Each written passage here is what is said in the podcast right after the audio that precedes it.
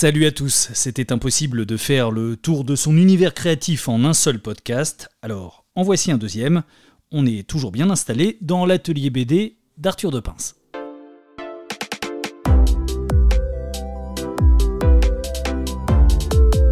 L'atelier BD, un podcast original proposé par Paul Satis.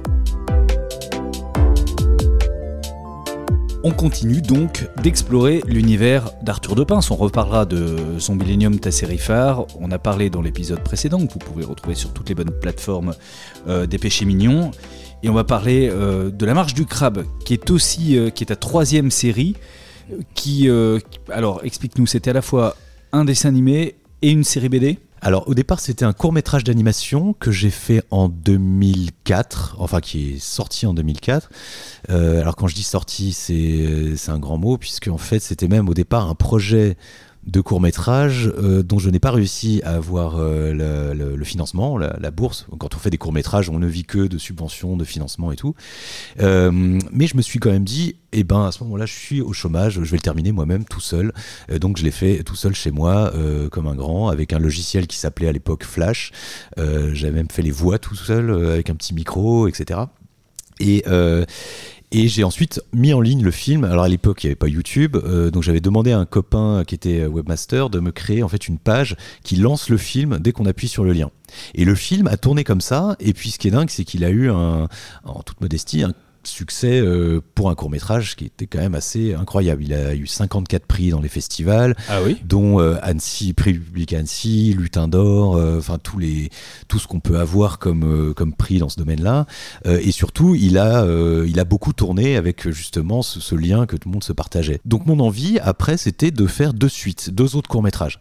Sauf qu'entre temps, bon, le, quand même le, le, système économique du court métrage, c'est quelque chose d'assez précaire, c'est pas évident, et puis surtout que ça demande énormément de temps il faut euh, faire euh, des dossiers, euh, voilà, il faut passer dans des commissions. Ça peut prendre plus de temps que de faire le film lui-même. Et donc, plutôt qu'un court métrage avec un autre producteur que j'avais à l'époque, on s'est dit on va faire un long métrage. Et donc là, j'ai écrit tout un scénario de long. le long métrage n'a pas abouti non plus. Et je me suis dit, bah, tant qu'à faire, j'avais déjà écrit tout un storyboard là pour le coup, et, j'ai commencé à envoyer ce storyboard à différents éditeurs euh, de bande dessinée. Et, euh, finalement, c'est Clotilde Vu euh, des éditions Noctambule qui m'a qui m'a dit OK, et, et donc et en plus elle m'a dit OK pour les trois tomes, euh, parce que c'était divisé en trois parties.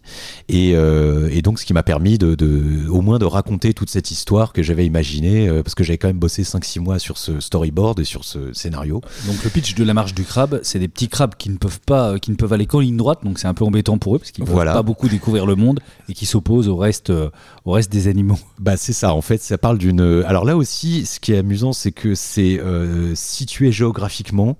Jean c'est dans le nord, les crabes c'est dans l'estuaire de la Gironde, qui est en fait un endroit où j'allais quand j'étais euh, petit, euh, parce qu'il y a une, plage en particulier sur laquelle on s'amusait à, quand j'étais gamin avec mes copains à pêcher des crabes.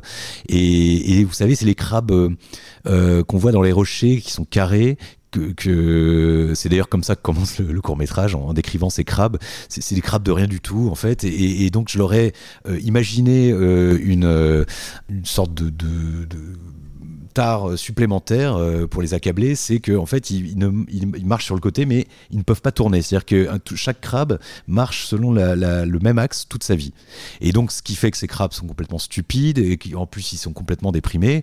Et, euh, donc, le court-métrage, en tout cas, raconte cette histoire et, et puis raconte l'histoire de l'un de ces crabes qui commence un peu, un moment, à comprendre que, mais en fait, ils peuvent, mais ils ne le savaient pas, etc.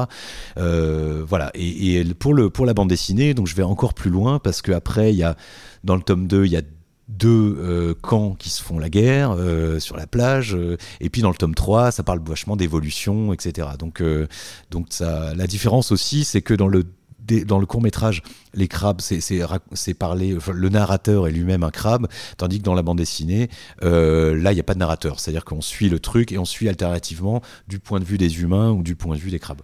Ce qui est marrant, c'est qu'on voit un lien entre Zombilenium et la marche du crabe, c'est-à-dire qu'on décrit des sociétés. Bah oui, alors ça parle et des sociétés qui se révoltent. Bah c'est ça, et puis ça parle beaucoup de prédestination aussi, euh, et puis ça pose aussi la question euh, est-ce qu'on est libre en fait? Parce que alors les, dans les crabes c'est assez flagrant puisque c'est euh, parmi il y a même des crabes qui sont fiers de marcher en ligne droite, qui, qui en font une sorte de, programme politique en disant mais oui, marcher en ligne droite c'est super, comme ça on sait où on va. Bon, c'est, on va dire ça, ça, on pourrait mettre ça en relation avec certaines personnes de mon entourage quand j'étais petit, de, dans, ce, collège un peu strict. Mais mais Zombilenium parle aussi euh, de la prédestination, à savoir, euh, voilà, est-ce que ces monstres finalement sont libres? Alors ils le sont un peu plus parce que ils, travaillent, ils rencontrent des gens, ils, voilà, ils ont un endroit où vivre, mais au fait final, ils sont un peu dans une sorte de zoo, quoi. Donc, euh, est-ce que, est que le travail est quelque chose d'aliénant Est-ce qu'on se réalise par le travail, etc. Et, les crabes, effectivement, ça, ça, ça parle de ça. Bon, posons cette question qui me taraude depuis longtemps est-ce que tu as fait des crabes parce que tu t'appelles deux pinces? Alors, euh, la réponse est oui, évidemment. D'ailleurs, dans le court métrage, à la fin, quand j'ai mis mon nom, un film de, j'ai mis PINCE. Voilà, parce que j'étais obligé de faire la blague. Et oui, effectivement. Mais c'est la blague qui préside à l'idée ben, euh, Un peu, oui, parce que c'est vrai que j'ai toujours eu de l'affection pour les crabes, enfin de l'affection, je sais pas si sais pas si c'est le mot, euh, mais, mais en tout cas, c'est un animal que j'ai toujours trouvé euh, sympathique. Alors sympathique parce que un peu stupide aussi, hein, faut, faut, se l'avouer. Quand vous regardez des documentaires animaliers, quand il y a un crabe, c'est toujours lui qui se fait bouffer. Hein. C'est jamais lui qui, qui triomphe du, du, poulpe ou du poisson ou autre. Donc les crabes, c'est pour moi un animal, oui, auquel je suis très attaché parce que effectivement, quand j'étais petit, voilà, j'avais comme surnom de pince de crabe voilà, donc forcément, je m'y suis intéressé. Et, puis, euh, en m'y intéressant, même quand j'étais petit, je me posais la question, je dis, mais il marche sur le côté. Est-ce qu'il marche sur le côté parce que ils n'ont pas le choix ou parce que ou alors euh, ça se trouve ils pourraient avancer tout droit mais ils ne le savent pas enfin ça c'est parce que c'est tellement idiot euh, un crabe quand on l'embête bah, plutôt que de reculer il va partir comme ça mais donc voilà, c'est un animal que je trouve euh, attachant, mais, aussi euh, complètement bête, quoi. Et donc c'est parfait pour être euh, un héros de, finalement de bande dessinée ou dessin animé. Dans l'atelier BD d'Arthur de Pince. La marche de crabe part donc d'un dessin animé pour devenir ensuite une bande dessinée. Zombielenium, c'est donc l'inverse. On part d'une bande dessinée. Voilà. Est-ce que quand même, dès le début, avec cet univers Zombielenium, tu avais envie d'en faire un dessin animé? Alors oui, euh, de toute façon, euh, personnellement, moi quand je fais euh, un dessin ou une BD, l'idée d'en faire un dessin animé est toujours, toujours présente parce que c'est d'abord ce que j'ai fait comme étude. Hein. J'ai fait animation, donc c'est vrai que pour moi le le, but est le même. c'est vrai que le dessin animé, il y a le son, euh, il y a le mouvement. C'est vrai que moi, quand j'imagine une histoire, il y a toujours une sorte de petite bande-son euh, dans la tête. Euh, donc oui, Zombielenium, dès le début, je voyais mes personnages bouger. D'ailleurs, les plans sont très cinématographiques, on va dire. Dans la première planche du tome 1, ou la deuxième, je sais plus, on voit une vue euh, du, nord comme ça, euh, un peu en panavision, avec euh, la momie qui fait du stop. Bon bah ça, évidemment, c'est une scène que j'avais envie de mettre dans. Alors pour le coup, je l'ai pas mise dans le film, mais elle est dans le clip parce qu'il y a eu un clip aussi. voilà, donc donc l'idée, voilà, l'idée est très présente. 5 ans de ta vie, hein, ça t'a beaucoup occupé. ce film que tu as décidé de réaliser, ce qui n'est pas si évident. Alors oui, alors c'était surtout co-réalisé parce que j'ai très vite senti que, tout seul, ça allait être quand même euh, un sacré boulot. Déjà, même à deux, c'était un sacré boulot. Et au départ, c'est un projet qui est né avec un, ami à moi, Henri Magalon, qui est producteur. On se connaissait déjà depuis, depuis très longtemps. Et on en parlait. Euh, un peu sur le ton de la rigolade d'adapter Zombielenium, puis petit à petit ça, devenait de plus en plus sérieux, et puis à un moment on a, on a décidé de s'y mettre, donc ça a commencé par cette phase où voilà on a développé le film, on a essayé de, de le présenter, on allait dans les congrès euh, comme le, le, Cartoon Movie pour euh, présenter le, projet, etc. Euh, lui a réussi à trouver des partenaires, à trouver d'autres studios, donc au final on était quatre studios à bosser dessus, donc ça c'était très très chouette. Et puis Alexis Ducor, qui est un ami de très longue date, travaille dans l'animation, euh, qui est aussi un ami d'Henri, a dès le début été notre on va dire notre consultant, c'est-à-dire qu'il lisait le projet, il nous donnait des conseils toujours très avisés, et puis jusqu'à jusqu'au jour on s'est dit mais bon c'est indispensable qu'il travaille avec nous, et puis euh, de surcroît en co-réalisateur, donc, euh, donc ça c'était vraiment très bien, et on s'est vraiment très très euh, on s'est très bien complété tous les deux, et puis il y avait aussi évidemment toutes les équipes qui, qui, ont travaillé avec nous, il y a à peu près 200 personnes réparties sur quatre studios, donc il y avait Paris, Angoulême, Charleroi et, et un à Saint-Denis de la Réunion. Donc, euh, donc c'est voilà, c'était un, ça a duré cinq ans et c'était une expérience géniale. Et je vraiment, j'aimerais bien un jour remettre le couvert. Alors, ce serait pas une adaptation de BD, mais c'est vrai que j'aimerais bien refaire un long métrage. Tu as un projet? Tu as une Oui. idée? Alors j'ai une idée, mais pour l'instant, il faut que je la creuse. C'est quelque chose, c'est une idée que j'ai depuis un petit bout de temps, mais euh, pour l'instant, c'est encore trop euh, embryonnaire et ce qui me manque en fait, euh, disons que j'ai écrit l'histoire, j'ai le début, j'ai la fin, et il me manque le milieu. En fait, le milieu, c'est ce qu'il y a de plus dur. C'est en fait un- une intro, une conclusion. Ça, à la limite, je dirais, c'est que ce soit en BD, en, film, euh, même en bouquin, c'est ce qu'il y a de plus euh, plaisant, euh, je dirais. Mais, mais c'est vrai que le milieu, euh, voilà, il faut tout le temps euh, lutter contre un syndrome qui s'appelle le, ventre mou, qui fait que, bah, par exemple, quand tu regardes un film, tout d'un coup, tu te dis, mais je suis en train de me faire chier là, qu'il se passe rien. Bon, bah voilà, il faut suffisamment avoir de, de, retour et d'autocritique pour, pour pouvoir lutter contre ça. Et c'est très très dur. Et là, pour l'instant, pour ce projet, il me manque ce qui se passe justement. Euh, il y a le personnage, il a cette problématique, mais euh, qu'est-ce qui se passe au milieu? Tu as commencé à l'écrire alors oui, euh, pas de manière, euh, pas de manière, euh, comment dire, pas comme un roman, mais oui, oui, j'ai commencé à écrire, à faire tout un tas de, de post-it, de, de- de tableaux, etc. Ça veut dire que tu pourrais là faire une pause dans ton travail d'auteur de bande dessinée pour redevenir réalisateur de dessin animé après Zombilenium Pourquoi pas Pourquoi Mhm. pas euh, euh, Et puis si le film euh, met trop de temps à se faire, peut-être que j'en ferai une BD. hein, voilà. Et puis ensuite, la BD serait une sorte de, encore une fois, de complément du film. Est-ce que tu es prêt à revivre ce moment aussi intense de, de travail Au final, c'est une heure euh, 10, une heure et quart euh, de film et 5 ans de travail pour arriver à ça. T'es t'es prêt Ah à revivre ça? Alors j'ai découvert quelque chose de, de formidable, c'est que euh, avant de commencer le film, faut savoir que j'avais jamais travaillé sur un long métrage, uniquement des courts métrages. Euh, j'avais peur de parce qu'on travaille pendant cinq ans sur le, le même objet, enfin le, le- c'est-à-dire j'avais peur de, de, d'être- de me lasser au bout d'un moment, euh, parce que par exemple un jour tu vas travailler sur une scène, par exemple la scène de la cafétéria. Voilà, alors au début, on va travailler sur le storyboard, et puis six mois plus tard, ça va être sur l'animation, euh, ensuite ça va être sur le son, ensuite ça va être euh, sur le compositing, enfin, et, ensuite, euh, voilà, les derniers petits réglages. Mais c'est- c'est c'est la même scène, donc les personnages disent la même chose, ils font les mêmes gestes, et je me suis dit, mon Dieu, j'espère que c'est pas lassant au bout d'un moment. Et en fait, pas du tout. C'est-à-dire que à chaque passe, bah, c'est quelque chose de nouveau, et en fait, on, on ajoute quelque chose, et à aucun moment, je me suis ennuyé en fait euh, et donc c'est un travail euh, alors c'est un travail de, de presque de bureau aussi parce que voilà on vient au bureau tous les jours de 9h à 18h euh, il faut être là à l'heure parce qu'on est avec des équipes. En plus il y a le décalage horaire avec la réunion donc euh, euh, voilà. Et puis on dirige une équipe. On est tout le temps derrière eux. On leur dit bah non faut ça faut faire ça comme si tous les jours on avait des Skype. On préparait avec Alexis chaque scène on préparait des dessins comme pour, montrer comment devaient se comporter les personnages comment ils devaient marcher comment ils devaient parler donc euh, donc c'était on n'a pas eu une minute de répit. Euh, s'ajoute à ça la direction artistique euh, il faut euh, la moindre feuille d'arbre il faut euh, qu'elle ait telle couleur telle forme etc c'est un un boulot euh, gigantesque mais euh, c'est passionnant. Le film a marché comment? Alors le film, je dirais qu'il a marché comme euh, il a eu le succès d'un le succès moyen d'un film d'animation français en fait, c'est-à-dire qu'il a fait 300 000 entrées, ce qui est bien. Euh, c'est pas le carton intersidéral, mais, mais pour un film d'animation français, c'est bien.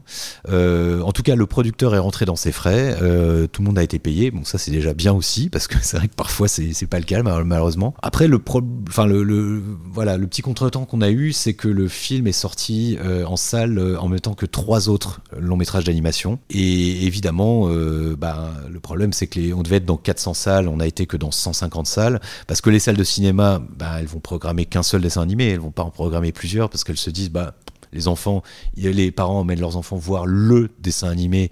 Donc voilà, on a eu moins de salles que prévu, mais le film après est passé euh, à la télé, euh, il, est en VOD, il est passé sur, euh, sur différentes chaînes.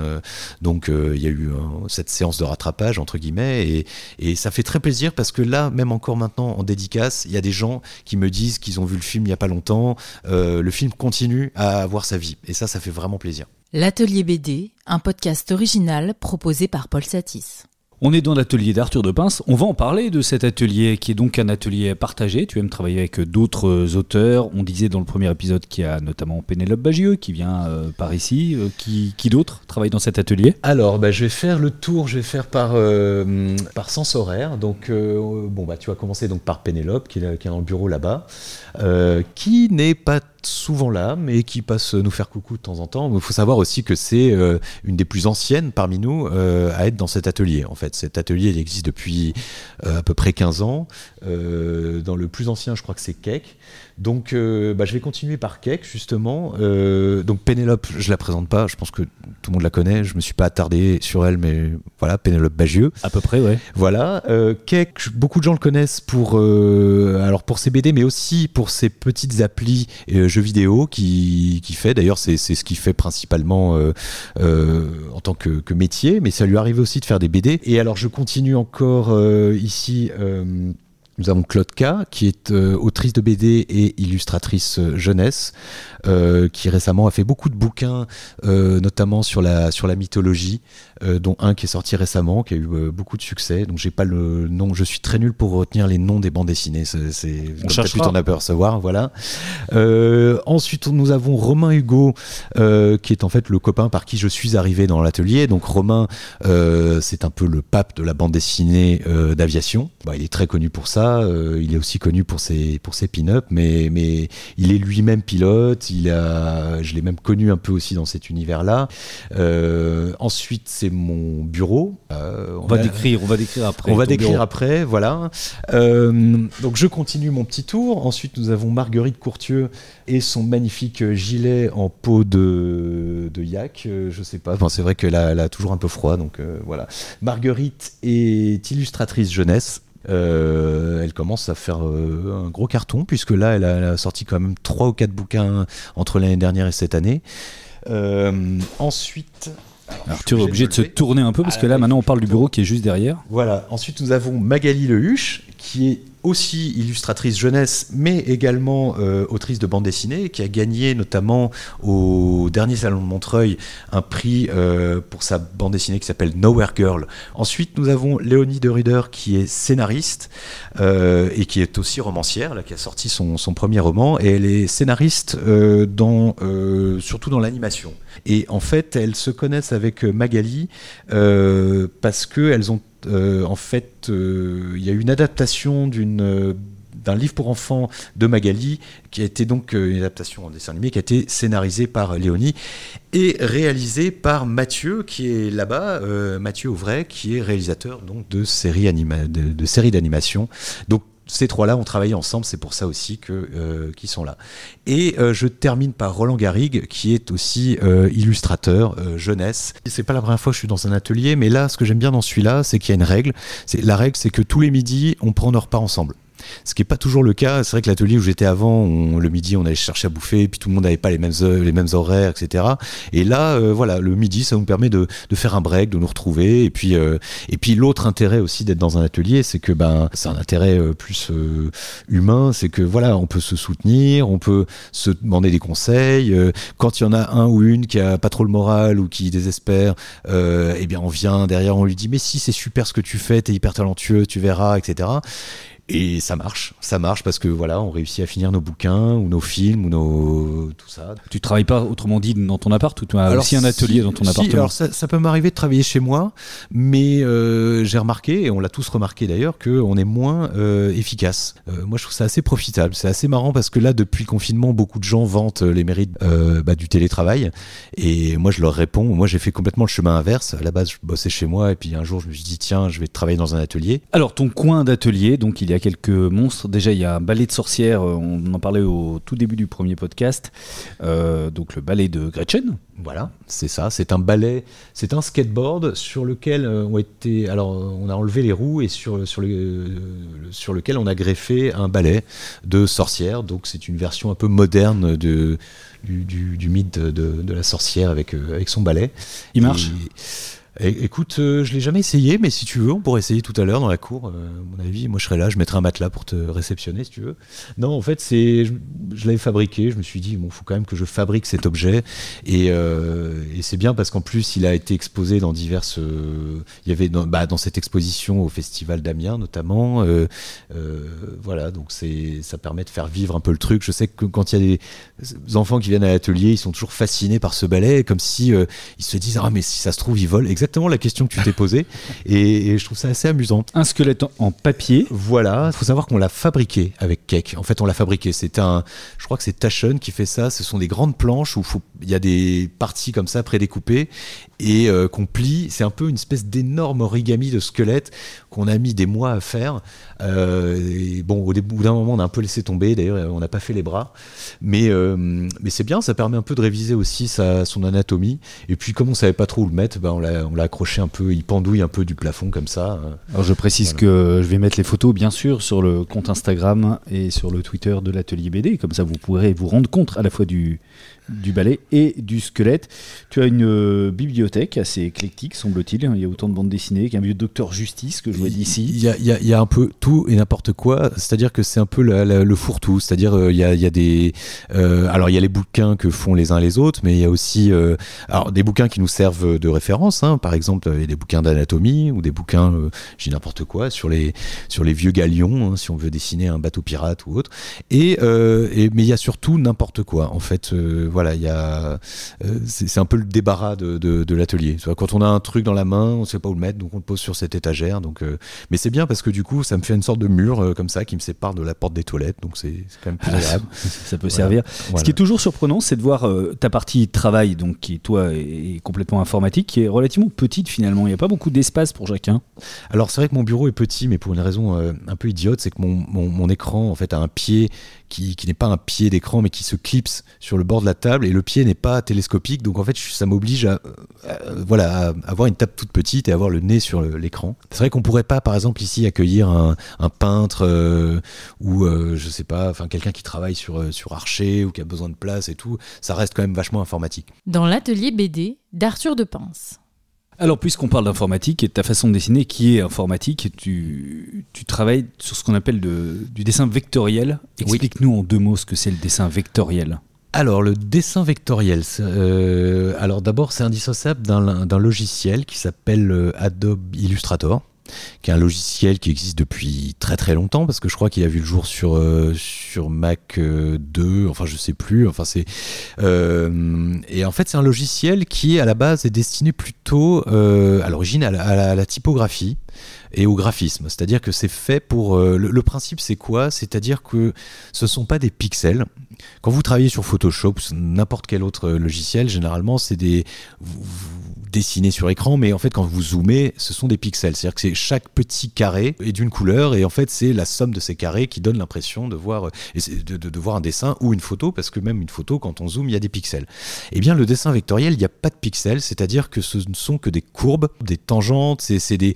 Euh, en fait, qu'on dessine avec des points, c'est-à-dire que c'est les points qui sont reliés les uns aux autres, soit par des lignes droites. Comme le petit jeu qu'on faisait quand on était enfant, c'est un peu ça? Euh, Le petit jeu. Avec les numéros, tu sais. Oui, c'est un peu relier. ça. Sauf que, bon, euh, moi, quand je dessine, je dessine. Enfin, c'est-à-dire que c'est quand même un coup de crayon, je relie pas des, des, points. Mais par contre, quand je dessine une forme, elle va être composée de différents points. Alors après, je peux retravailler les points, je peux en enlever, je peux en rajouter, euh, je peux les triturer, etc. Je peux allonger, rétrécir. Enfin, y a, on peut faire plein de choses, mais c'est c'est complètement une autre euh, logique. Euh, je dirais même que ça, en fait, même Photoshop pour moi est plus proche du dessin traditionnel que euh, proche d'Illustrator en fait. On pourrait penser que c'est l'inverse, que c'est ah Illustrator qui est plus proche du dessin traditionnel, puisque tu disais que tu fais, euh, ah. tu, dessines avec une courbe. Bah, disons que le, geste est le même. Alors, je travaille sur tablette graphique, hein, euh, donc le geste, euh, ça, reste, ça reste, je tiens un stylet et je fais marcher mes doigts.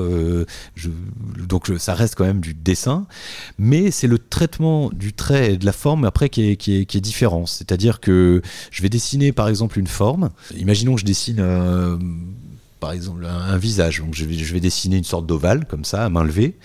Ensuite, euh, par-dessus, je vais dessiner les yeux. Et puis, euh, pour dessiner la coiffure, bah, je vais dessiner une énorme forme et puis je vais diviser par la forme de la. On passe notre temps en fait à mettre devant, derrière, à couper, découper. En fait, ça ressemble vachement à du papier découpé. Euh, si, si, je pense que c'est la technique la plus proche.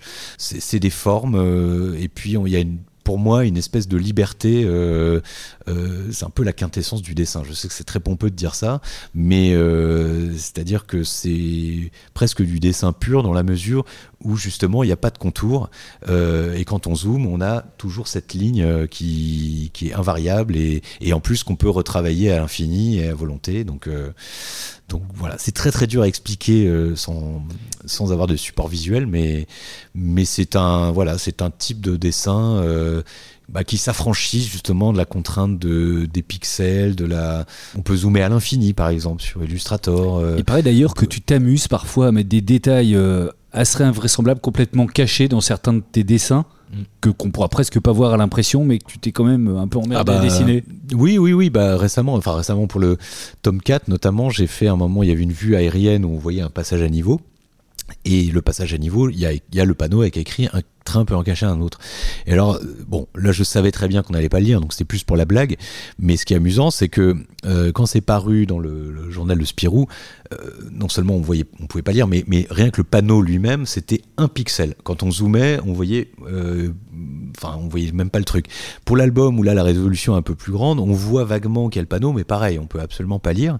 Mais c'est aussi un, je me dis peut-être qu'à l'avenir, il y aura d'autres formes de, diffusion des, des bandes dessinées. Peut-être que alors ça existe déjà sur écran, mais peut-être que euh, les progrès ont fait qu'on pourra lire des fichiers Illustrator comme on, peut lire des JPEG par exemple, et que euh, peut-être que mes lecteurs du futur vont pouvoir lire mes bandes dessinées euh, en pouvant zoomer à l'infini, et là pour le coup ils, pourront lire le, panneau. Le, panneau n'a aucun intérêt en soi, hein, c'était pour, rigoler, mais, mais, mais j'aime bien me dire que même si un détail est illisible parce que il est plus précis que le pixel, et eh ben j'aime bien quand même qu'il y ait ce détail. Enfin, ça, c'est pas, ça peut paraître idiot, mais ça, voilà, que j'aime bien me dire que ce détail existe. Dans un fichier, euh, dans les limbes ou j'en sais rien, mais en tout cas, euh, voilà. Pourquoi ne pas euh, avoir de traits qui délimitent les personnages comme on voit beaucoup en bande dessinée? C'est quoi pour toi? C'est une question de réalisme? Pourquoi enlever le trait en fait? Qu'est-ce qui te plaît? Alors, euh, alors là, on revient à Kiraz, euh, parce que justement, mon coup de foudre pour Kiraz est vachement lié à ça. C'est-à-dire que Kiraz, lui, n'utilise pas de, traits, et, il travaille surtout en, euh, surtout en aplat de couleurs. Et en fait, j'ai eu ce, coup de foudre pour ce, rendu, ce type de rendu, que je trouve très élégant. et, justement, à, contrario, j'ai toujours eu un peu de mal avec le trait. Alors, plusieurs de mes, dessinateurs ou dessinatrices préférés utilisent le trait. Hein, je n'ai rien contre. Mais en ce qui me concerne, ça m'intéressait plus de travailler justement la couleur et la forme que le trait. Et alors, je dirais, euh, travailler comme je le fais, donc sans, contour, euh, finalement pose plus de problèmes que, d'avantages parce que, en fait, c'est toujours un peu un challenge à chaque case. C'est-à-dire qu'il faut que le personnage se détache euh, et il faut toujours trouver des, des astuces visuelles pour ce faire. Par exemple, si un personnage qui est, euh, qui, est plutôt sombre et que le décor est un peu sombre, et eh ben je vais du coup faire un, espèce d'éclairage euh, de face, ou alors s'il est euh, devant une fenêtre, je vais le mettre en contre-jour. Il y a toujours, faut toujours trouver un petit moyen de voilà, de faire ressortir le personnage et, euh, sinon, bah, même au sein du personnage lui-même, quand si par exemple un personnage met sa main devant son visage, bon bah sa main est d'une certaine couleur, la couleur de la peau, mais le visage est de la même couleur. Donc du coup, là je vais créer une sorte de petite ombre pour euh, dissocier les deux. Euh, donc voilà, c'est ça aussi qui me plaît, c'est qu'il y a toujours un voilà, on se contente pas juste de faire le dessin, mais il y a toujours aussi la, question de la couleur, de la lumière, euh, des ombres euh, et de l'ambiance colorée se pose en même temps que le dessin. Et c'est ça, c'est pour ça que je, t'avais dit tout à l'heure d'ailleurs que ça me euh, demandait beaucoup de beaucoup de ressources mentales de faire un dessin sur Illustrator parce que en fait on, est en train de littéralement générer l'image en direct en fait.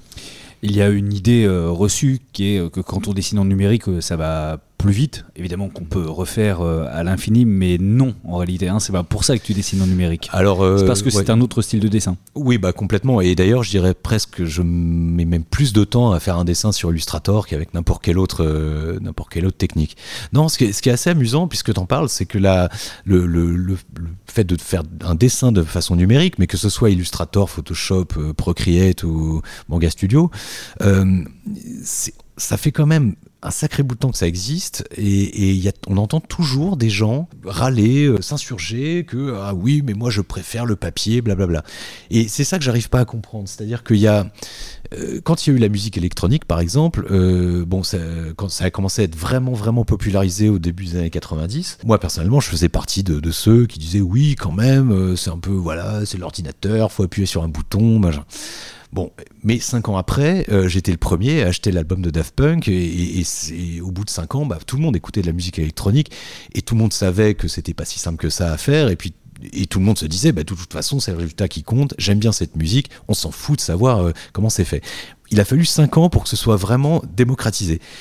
En BD, euh, ça fait presque 30 ans qu'il y a de la BD qui est faite par ordinateur et il y a encore des gens pour pour ralocher, pour euh, s'indigner, pour dire euh, ah oui, enfin, c'est ça que j'arrive pas à comprendre. C'est quand même la, BD un milieu très euh, très arc-bouté un peu sur ces, vieux, ces vieilles traditions. Et, et, au niveau technique, c'est pour ça que moi je multiplie à chaque festival ou dès que j'en ai l'occasion, je fais toujours une petite démo pour dire aux gens mais regardez, regardez-moi faire un dessin sur Illustrator vous allez voir que c'est euh, voilà, c'est compliqué, il y a toute une logique. Plutôt que de dire hein, des faits sur ordinateur, euh, voilà, c'est alors oui, j'ai pas d'originaux du coup. Euh, alors ça, c'est aussi quelque chose que certaines personnes déplorent parce qu'elles aiment bien, voilà. Mais moi, tout ce, laïus sur le, papier, le dépôt du carbone sur le papier, etc moi je m'en fous, c'est pas mon but. Enfin voilà, c'est très joli tout ça, mais, mais euh, moi j'ai choisi cette technique parce que j'adore ce rendu.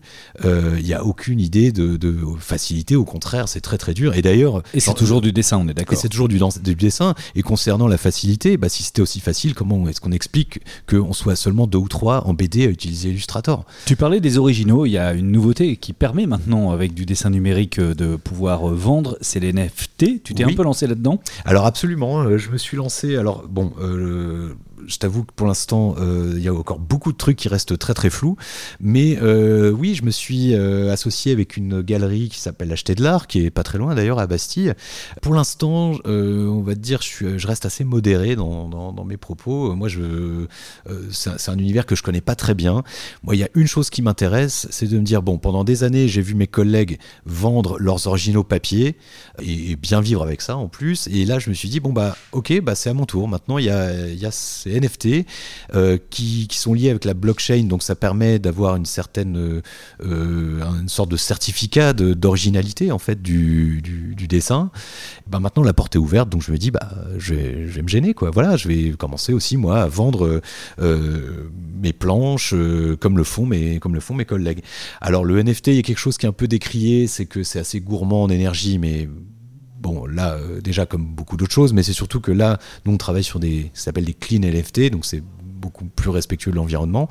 Évidemment, ça, demande de l'énergie parce qu'il faut minter, mais ça, euh, enfin, comme beaucoup de choses qui demandent de l'énergie. Il y a aussi ce truc euh, culturel presque qui est de dire on est en train de vendre du vide. Alors, le, gros problème aussi, c'est que euh, là, comme je disais, moi j'aimerais bien vendre mes fichiers originaux Illustrator euh, de mes planches, mais pour l'instant, le, monde des collectionneurs d'originaux de BD et le monde des acheteurs de NFT ne sont pas du tout les mêmes personnes. Pour l'instant, les NFT sont quand même un, domaine euh, de, de, Happy Few, de la Silicon Valley qui spécule. C'est vraiment pour l'instant un truc de spéculateur. Il n'y a qu'à voir les. Tu te balades un peu sur les sites, sur les galeries de NFT, euh, on va dire 99% des trucs sont quand même super moches. Enfin, c'est pas euh, c'est pas des trucs. Euh, enfin, c'est chacun essaie de vendre des trucs et c'est même pas les trucs les plus beaux qui se vendent. C'est vraiment les trucs les plus on va dire, euh, malin, comme ce type qui fait le truc avec le singe, euh, qui, euh, qui se décline à l'infini. Du coup, il y a plein de. Chaque, chaque personnage est unique, donc ça se vend et ça se vend jusqu'à 200 000 dollars. Mais le truc en soi, il est hyper moche. Enfin, c'est, ça n'a aucun intérêt. Donc, c'est pour l'instant un, un, peu un truc de, petit malin, un peu comme au début du web, les gens qui se revendaient les, les noms de domaine. voilà. Et, et, évidemment, il y en a qui se faisait de l'argent et tout. Mais euh, moi, je suis pas du tout dans cette dynamique-là. Je m'en fous complètement de, d'être euh, précurseur ou quoi. Moi, ce que je veux juste, c'est vendre les fichiers originaux de mes planches ou de mes couvertures de, de. Donc ça arrivera un jour. Pour l'instant, les NFT que je, que je propose sont alors, pas du tout dans ce domaine-là, sont plus dans le domaine de péché mignon. C'est, pour moi, c'est un domaine qui est en devenir. C'est très facile de se moquer des NFT. Euh, moi-même, la plupart du temps, euh, quand je vois ce qui se fait, je me dis, mais bon, c'est, quand même pas, très, très euh, artistiquement parlant, pas très reluisant. mais plus tard, je pense que ça aboutira vers une façon de, bah, de pouvoir vendre mes originaux de BD. Voilà. Dans l'atelier BD d'Arthur de Pince. Allez, on va terminer ce podcast par les petites questions rituelles. Euh, dans tous les bouquins que tu as fait, lequel tu préfères ou... Dans les miens Oui, dans les tiens. Et ah, dont tu es le plus fier euh, Bouquin ou, tout euh, Dans tout ce que tu as fait. Bon, non, rajoutons les films si tu veux, rajoutons les courts-métrages. Bah, dans tout, tout ce que j'ai fait, je pense que le, vraiment le truc dont je suis le plus fier, c'est le court-métrage des crabes que j'ai fait en 2004. Je pense que parce que euh, je sais pas, j'ai travaillé tout seul, euh, j'ai eu vraiment l'impression d'avoir d'être escorté par les muses, comme on dit, euh, je sais pas, d'avoir une espèce d'inspiration, euh, et, puis d'autant plus que c'était une période de ma vie où j'étais au chômage, j'étais un peu en galère, et, j'ai fait ce truc, et voilà, et donc en fait, je sais pas, c'était un peu salutaire aussi, enfin c'est voilà, donc j'aimerais bien, en fait, un jour retrouver l'inspiration que j'ai eue quand j'ai fait ce, ce on, peut, on peut le voir sur YouTube Alors on peut le voir sur YouTube, ça s'appelle La Révolution des crabes. On peut le voir aussi sur, euh, je pense, tout, tout, ce qui diffuse de la vidéo, sur Dailymotion, sur euh, Vimeo, enfin tous les trucs. Euh, je pense qu'il existe même en plusieurs. Enfin, parce que ça fait quand même un sacré bouton qu'il y ait, donc je pense qu'il doit exister au moins en 10 exemplaires différents sur plusieurs comptes YouTube. Enfin bon, moi, je, ça fait longtemps que je suis plus le, le truc, mais mais en tout cas, on peut le voir. Ton prochain livre, donc on l'a dit, hein, c'est le tome 6 de Zombielenium. Bah c'est ça, c'est le tome 6. Et après, bah, mystère, enfin je, voilà, c'est un peu... Euh, j'ai pas vraiment de trucs prévus, euh, enfin précis, parce qu'il y a toujours ce, projet évidemment qui me trotte dans la tête. Mais là, c'est le tome 6 et euh, il, il, sort en, le 18 novembre prochain. Un film ou une série qui t'ont beaucoup marqué? Alors en film, bah, je vais parler de mon film préféré, euh, non, je déconne. Non, quand même pas. voilà. Et alors, euh, mon film préféré, c'est euh, mais tout confondu.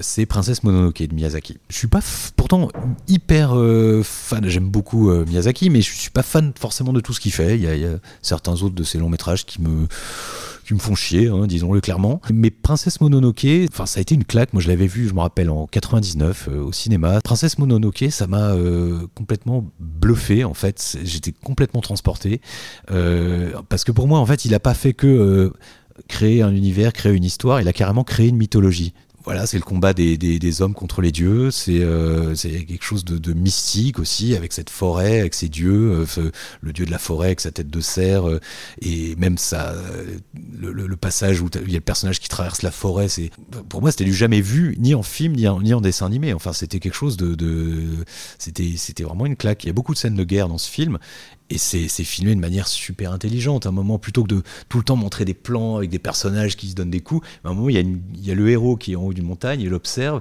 il dit Oh, il y a la guerre. Et là, effectivement, on voit une rizière avec des soldats, et on voit les personnages tout petits qui se tapent dessus. Mais, je mais qu'est-ce que c'est intelligent de, prendre du recul comme ça et de montrer les personnages tout petits Ça rend presque le truc encore plus, euh, euh, encore plus tragique.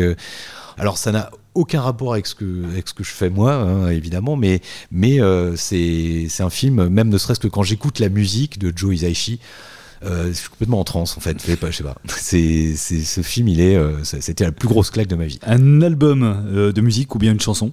Euh, bah, Je vais en parler parce que je l'ai vu il y a pas longtemps en concert. Divine Comedy qui est vraiment un de mes artistes préférés euh, au niveau musical euh, et qui est un des rares. J'écoute plutôt de la musique instrumentale parce que ça m'aide à travailler, mais là, vraiment, j'adore son univers, j'adore ses paroles. C'est vraiment un artiste génial. Euh, il a un petit côté dandy aussi que j'aime bien, qui est appréciable. Et puis surtout, il a parfois ses chansons sont tristes, parfois marrantes, parfois c'est bourré d'ironie, très anglais, j'ai envie de dire. Enfin, il est, il est d'Irlande du Nord, donc anglais.